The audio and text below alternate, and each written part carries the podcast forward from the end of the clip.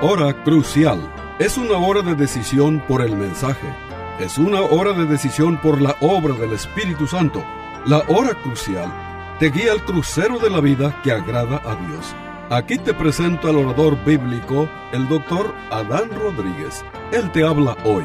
Y al fin de esta audición, si tú quieres, llámale al teléfono 956-289-3340. Repito, 956-289-3340. Disfruta la música y aquí te presento al orador bíblico, el doctor Adán Rodríguez.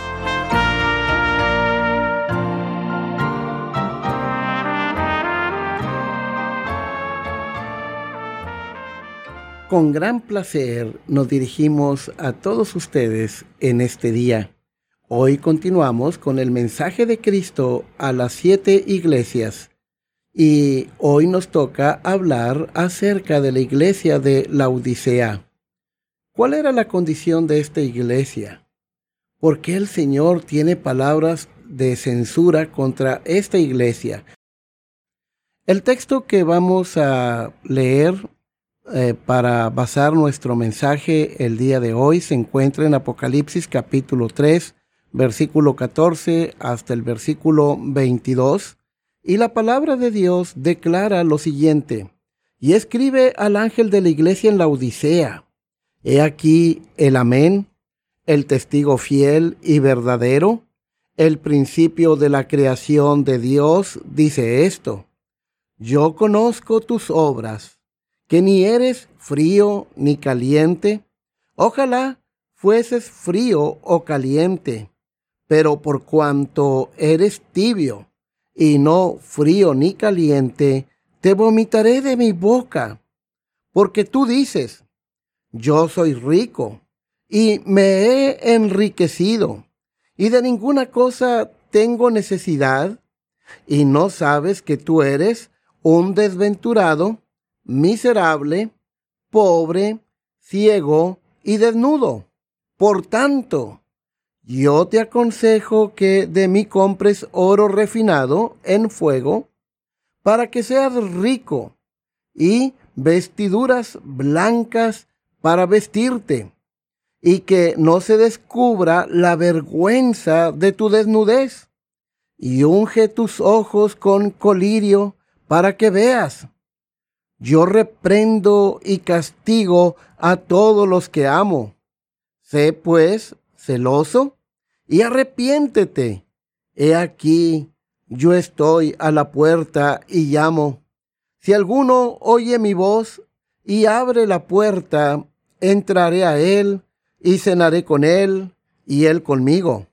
Al que venciere, le daré que se siente conmigo en mi trono, así como yo he vencido y me he sentado con mi Padre en su trono?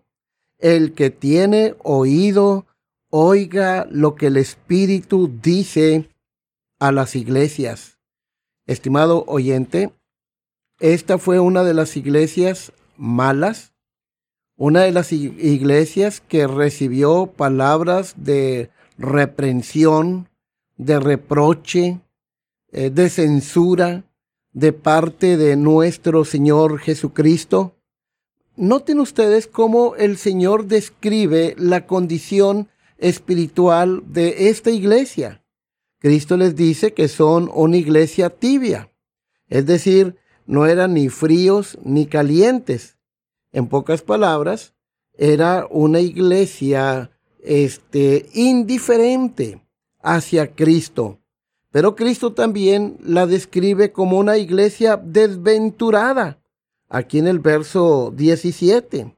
Y esta expresión desventurada solamente se encuentra aquí, en este verso y en Romanos 7, 24, y habla de una condición miserable, de una condición desgraciada. Ahora en el verso 17, Cristo les dice que son personas, una iglesia miserable, que realmente lo que necesitan es la lástima y la compasión del Señor. También Cristo la describe como una iglesia pobre, aunque en cuanto a los bienes de este mundo, esta era una iglesia rica. Los miembros de la iglesia de la Odisea eran gente rica, eran gente de clase media alta, era una iglesia que contaba con lo más selecto de la sociedad y era una iglesia con recursos económicos, una iglesia rica, pero a los ojos de Dios, a los ojos del Señor de la iglesia, era una iglesia pobre, ¿sí? Y aquí el término pobre habla de la condición de un mendigo. Esa es la, la, eh, eh, la, palabra eh, griega para pobre, te, te describe a un mendigo, a alguien que no tiene nada, ¿sí? Y esa era la triste condición de esta iglesia. Pero Cristo también los califica como una iglesia ciega, es decir, sin discernimiento espiritual. No pudieron discernir eh, verdades espirituales, ni siquiera reconocer su propia condición espiritual. El Señor Jesucristo los describe como una iglesia desnuda, ¿sí? Es decir, eh, una iglesia que eh, espiritualmente eh, se, se, cubría con su propia justicia y que sigue siendo un, como un trapo de inmundicia y no estaban revestidos de la justicia de Cristo. ¿sí?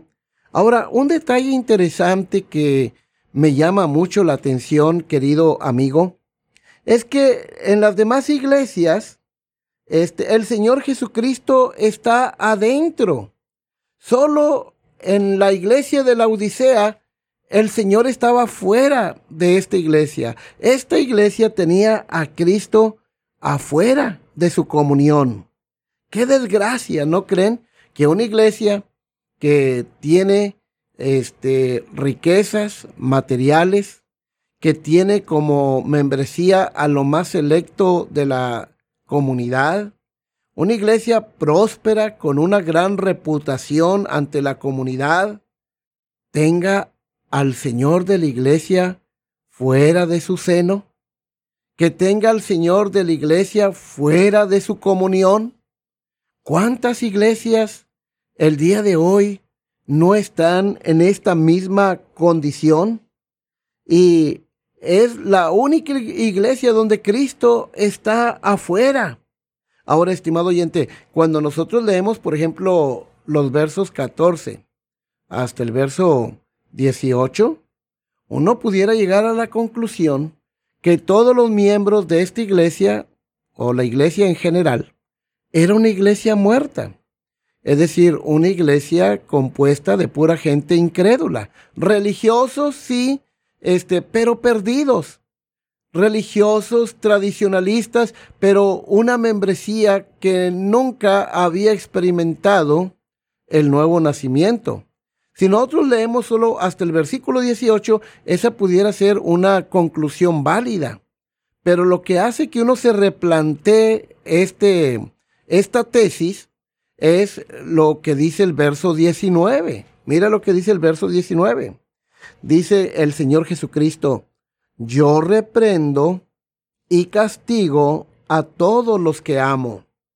Otra vez dice, yo reprendo y castigo a todos los que amo. Sé pues celoso y arrepiéntete. ¿Qué es esto, estimado oyente? Este es el único elemento positivo en esta iglesia porque a la luz de esta carta, hemos concluido, eh, hasta el versículo 18, uno pudiera concluir que ningún miembro de esta iglesia era salvo realmente. Pero al chocar con este verso 19, tenemos que replantear nuestra tesis. Dice Cristo, yo reprendo y castigo a todos los que amo, sé pues celoso y arrepiéntete. Ahora, estimado oyente, este, esto es algo muy importante. Eh, uno de los comentaristas bíblicos hizo este comentario. A la luz de esta carta, la única cosa que pudo haber sido peor para la iglesia de la Odisea es no haber recibido ninguna carta. Pero noten, recibió una carta personal del mismo Señor Jesucristo. Este es un elemento positivo, ¿sí? Aún a esta iglesia, Cristo le escribió una carta. Es como si el Señor le estuviera dando un ultimátum a esta iglesia. Pero el hecho de que les escribiera una carta es la única cosa buena aquí. ¿sí? Aquí vemos a Cristo expresando su amor por esta iglesia. Cuando el Señor Jesucristo eh, expresa estas palabras, yo reprendo y castigo a todos los que amo. Eh, esta expresión de Cristo es muy interesante, estimado oyente. Déjate digo por qué. Mira, es muy interesante porque simple y sencillamente este el Señor usa la palabra que Cristo usa aquí para amor no es la palabra ágape. No, es otra palabra, es la palabra, eh, el verbo fileo, ¿sí? Entonces la palabra griega aquí para amor es fileo y fileo es la palabra que habla no del amor de propósito como ágape, sino el amor tierno y emocional. Entonces el Señor se dirige a ellos con profunda emoción, con un amor tierno, ¿sí? Y es a la luz de este pasaje que podemos llegar a la conclusión que verdaderamente este, en, en esta iglesia había un grupo, un remanente de hermanos que sí conocían a Cristo como su Señor y Salvador, hermanos que realmente habían nacido de nuevo. Porque miren, Hebreos capítulo 12, versículo 5 y versículo 6, eh, declara esta gran verdad. Dice, y habéis ya olvidado la exhortación que como a hijos se os dirige, diciendo, mira las palabras de Cristo para su iglesia, Hijo mío, no menosprecies la disciplina del Señor, ni desmayes cuando eres reprendido por Él. Porque el Señor al que ama, disciplina y azota a todo el que recibe por hijo. Es decir, cuando el Señor dice, yo reprendo y castigo a todo el que amo, esto significa que todas aquellas personas que son objeto de la disciplina de Dios, realmente son hijos de Dios. Porque Dios no va a disciplinar a los inconversos. ¿Sí? Esos son como bastardos, así lo dice el contexto aquí de Hebreos 12. Pero como somos hijos de Dios, este Dios en su amor, porque la base de su disciplina es el amor, el Dios de la Biblia nos disciplina a todos los que somos hijos de Dios. Una vez una persona me dijo, pues a mí Dios nunca me ha disciplinado. Dije, bueno, si Dios nunca te ha disciplinado es porque tú no eres su hijo. ¿Sí? Pero aquí vemos claramente que este, eh, la iglesia de la Odisea sí era una iglesia verdadera, sí había miembros nacidos de nuevo. Ahora, estimado oyente, en el versículo 20, sí, este, mira lo que Cristo le dice a esta iglesia. El Señor le dice, he aquí, yo estoy a la puerta y llamo. Si alguno oye mi voz y abre la puerta, entraré a él y cenaré con él y él conmigo. Ahora, noten que eh, a la luz del contexto, Cristo le está hablando a una iglesia. Cristo no le está hablando a los inconversos, a que vengan a Él. No, Cristo le está hablando a una iglesia que es de Él, que le pertenece a Él. Este versículo 20, estimado oyente, no es por lo tanto una invitación evangelística porque en el contexto no lo es. Yo sé que a través de los años eh, ha habido muchos evangelistas que han tomado este versículo y lo, lo han aplicado, sí, para los inconversos. diciéndole al inconverso que Cristo está llamando a la puerta de su corazón y que ellos deben abrirle la puerta de su corazón para que Cristo les salve. Bueno, eh, este versículo 20, he aquí yo estoy a la puerta y llamo, si alguno oye mi voz y abre la puerta, entraré a él y cenaré con él y él conmigo, no es, estimado oyente, una invitación evangelística, porque Cristo se refiere en este versículo, en el versículo anterior, este, por lo menos algunos de los miembros de esta iglesia como amados y disciplinados por él. ¿Sí? Ahora, este, el Señor Jesucristo no disciplina a los que no le pertenecen, a los que no son suyos, a, los que no son de él, él no les, no les disciplina. Hebreos 12, que es un texto que acabamos de leer, lo aclara. Entonces, la invitación de Apocalipsis 3:20 es una invitación, estimado oyente, a la luz del contexto para entrar, este, no es una invitación para entrar en unión espiritual con Cristo, sino para restablecer la comunión espiritual con Él. Unión espiritual sería una invitación evangelística, pero comunión espiritual es otra cosa, es una invitación a volver a nuestra comunión con Cristo. Y metafóricamente, Cristo llama a la puerta. Está hablando aquí en términos metafóricos. ¿Quiénes son? Yo te pregunto, estimado oyente, ¿quiénes son los que pueden oír la voz de Cristo? En Juan capítulo 10, Cristo ah, aclaró, mis ovejas oyen mi voz. Entonces, los únicos que pueden oír la voz de Cristo son sus ovejas, nadie más. Al llamar Él, está indicando que había unas ovejas que son suyas dentro de la membresía de esta iglesia de la Odisea, estimado oyente. Así que Cristo llama a la puerta para ver si alguno le dejaran entrar otra vez a disfrutar de esta comunión espiritual con Él. Y ahora vean con mucha atención la frase del verso 17. Cristo los describe como pobres, desnudos, ciegos, ¿sí? Ahora, estos términos, pobres, desnudos, ciegos, son términos que en otros contextos se aplican para describir la condición de un hombre sin Cristo, es decir, para describir la condición de una persona inconversa, de una persona que no es salva, de una persona que está muerta en delitos y pecados. Pero también estos mismos términos se aplican a la iglesia de Cristo.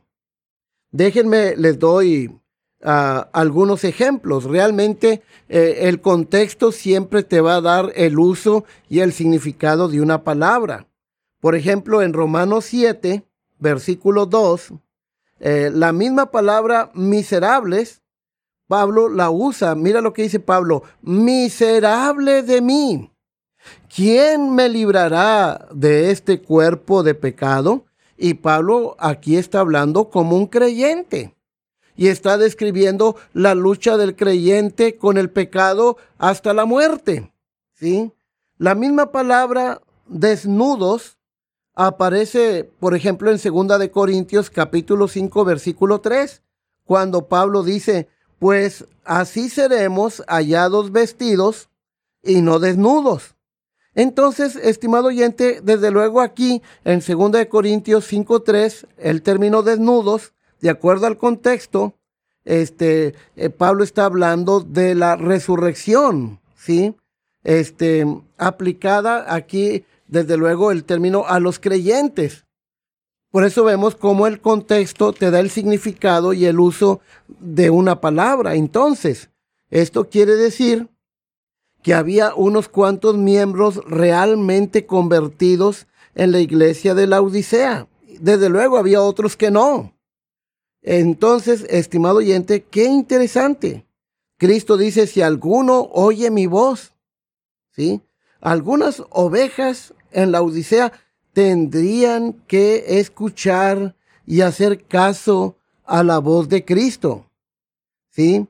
Así que, y otro detalle interesante, y la cena que se menciona eh, en este versículo 20 es en el Nuevo Testamento, este, es la cena que se prolongaba de noche, en donde disfrutaban de comunión y compañerismo. Es esa la palabra aquí. Entonces, la invitación fue dirigida a esa iglesia tibia y tiernamente, después de haberles eh, hablado fuerte, el Señor cambia su argumento apelando a esa comunión que habían perdido temporalmente con Él. Ahora, estimado oyente, ¿qué son las aplicaciones, las enseñanzas que podemos aprender al haber estudiado el mensaje de Cristo a las siete iglesias? Bueno, hay aplicaciones muy importantes que son las siguientes. Debemos concluir que cada iglesia debería esforzarse para mantener su primer amor, como lo vimos en la iglesia de Éfeso.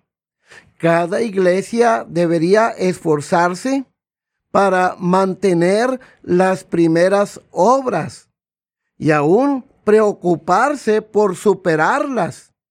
Y estas obras son oposición a maestros falsos, perseverancia, paciencia en la tribulación y persecución, paciencia en el sufrimiento, paciencia en la pobreza física, no negar la fe ante el peligro de la persecución y el martirio, amar, servir, ser pacientes, fieles, guardar su palabra, no negar su nombre. Cada iglesia debería prepararse para sufrir en distintas formas. Esto lo vemos este y lo vamos a ver más adelante. Hemos de mantener nuestra postura como columna y baluarte de la verdad, siendo portadores de luz, esforzándonos para mantener nuestra integridad doctrinal, proclamando todo el consejo de Dios. Hemos de resistir todo y todas las tentaciones hacia la corrupción moral, Debemos resistir las tentaciones del mundo y la carne, manteniendo una membresía disciplinada, separada del mundo y sus ah, contaminaciones. Las iglesias que no se esfuerzan para hacer caso de todo esto, este, tomando en cuenta su responsabilidad de luchar, este, terminan, este, perdiendo su candelero. Esto, esta es la amenaza metida aquí de por medio. La responsabilidad en todo esto es algo muy evidente aquí. Es una responsabilidad colectiva que pertenece a todos los miembros de la iglesia. Nadie puede decir, e, esta es la responsabilidad del pastor. O los pastores no pueden decir, esta es la responsabilidad de la congregación. Todos somos responsables de guardar la pureza este, en nuestra ética, en nuestra doctrina. Debemos preguntarnos, ¿nos hemos encontrado en cada una de estas iglesias? ¿Me encontré en cada iglesia? Y esto puede ser porque hay cosas buenas y malas en cada una de estas iglesias, estimado oyente. El, el conflicto espiritual que se centraba en estas siete iglesias sigue hasta el día de hoy. Balaam nos habla del compromiso con el mundo, de la idolatría, y era un hombre que amaba el dinero. Este Jezabel representa la inmoralidad, la carnalidad, la corrupción moral. No debe, eh, no, no debe uno dejarse seducir por las cosas mundanas de ayer y de hoy, nos pudiera tocar el papel de Esmirna. Otros nos gustaría el papel de Filadelfia y otros podemos pasar por los sufrimientos de Esmirna. Pero, estimado oyente, tú y yo somos llamados a serles fiel a Cristo y a mantener una comunión viva para, para con Él. Ahora quiero terminar con esta, esta ilustración. Se dice que en cierta ocasión, este, una iglesia preparó una campaña y era una iglesia rica y este, escogió al mejor orador, al orador más elocuente, para que viniese a predicar. Y cuando ya estaban en plena campaña, eh, el primer día no pasó nada, el segundo tampoco, el tercero, el cuarto. Y el cuarto día apareció en el culto evangelístico un hombre pobremente vestido. Cuando la congregación lo vio, pues vio que no era de su nivel, se sintieron incómodos. Pero este hombre pobre fue el único que recibió a Jesucristo esa noche. Y el pastor inmediatamente lo lleva a su oficina y le dice, una vez que lo guió al Señor y que le dio algunos consejos al nuevo convertido, el pastor le dijo, mire hermano, quiero que esta noche cuando llegue a su casa, pregúntele al Señor si es su voluntad que usted siga viniendo a esta iglesia. Y el hermanito dijo, sí, pastor, le voy a preguntar al Señor. Al otro día este nuevo convertido aparece en, en la iglesia y el pastor apenas lo, lo ve, va y, y, lo alcanza y lo lleva a su oficina y con un tono un poquito desagradable le dice, este, hermano, ¿qué no le pedí anoche que consultara con el Señor si era su voluntad que usted siguiera viniendo a nuestra iglesia? Y el, hermanito le dice al pastor, sí, pastor, le pregunté al Señor. ¿Y qué le dijo? Bueno, el Señor me dijo, mira, no lo hagas porque no trate de entrar en esa iglesia, porque yo he tratado de entrar por más de 20 años y no me han dejado entrar. Estimado oyente, el Señor Jesucristo te está llamando a la comunión con Él. He aquí, yo estoy a la puerta y llamo. Si alguno oye mi voz y abre la puerta, entraré a Él y cenaré con Él. Yo creo que es tiempo de que este, tú que has caminado fuera de la comunión con Cristo, vuelvas a tu comunión con Él. Y ojalá que algunas iglesias que el día de hoy tienen a Cristo fuera de su comunión, eh, se arrepintieran y volvieran a la comunión con Cristo. Estimado oyente, esta es nuestra oración. Yo sé que el tiempo se está terminando, ya estamos a punto de terminar, este, ya estamos, bueno, entonces, este, se despide la voz amiga del pastor Adán Rodríguez, pastor por la gracia de Dios. Hasta la próxima. Este fue su programa La Hora Crucial. La Iglesia Bautista Jerusalén y su pastor Adán Rodríguez agradecen a su bella audiencia y les recuerda que los días lunes y viernes a las 12 horas del mediodía, este programa se repetirá sin falta. Y si usted vive en la frontera, le invitamos a que asista a nuestro culto de adoración los domingos a las 11 de la mañana. El santuario del templo Jerusalén se encuentra en la calle Cafri, a una cuadra de la biblioteca de la ciudad de Far, Texas. Llame al doctor Adán Rodríguez y con gusto le informará. Teléfono 956-289-3340. O si usted prefiere escribir, hágalo. La Hora Crucial, PO Box 774, FAR, Texas 78577. Repito, La Hora Crucial, PO Box 774, FAR, Texas 78577.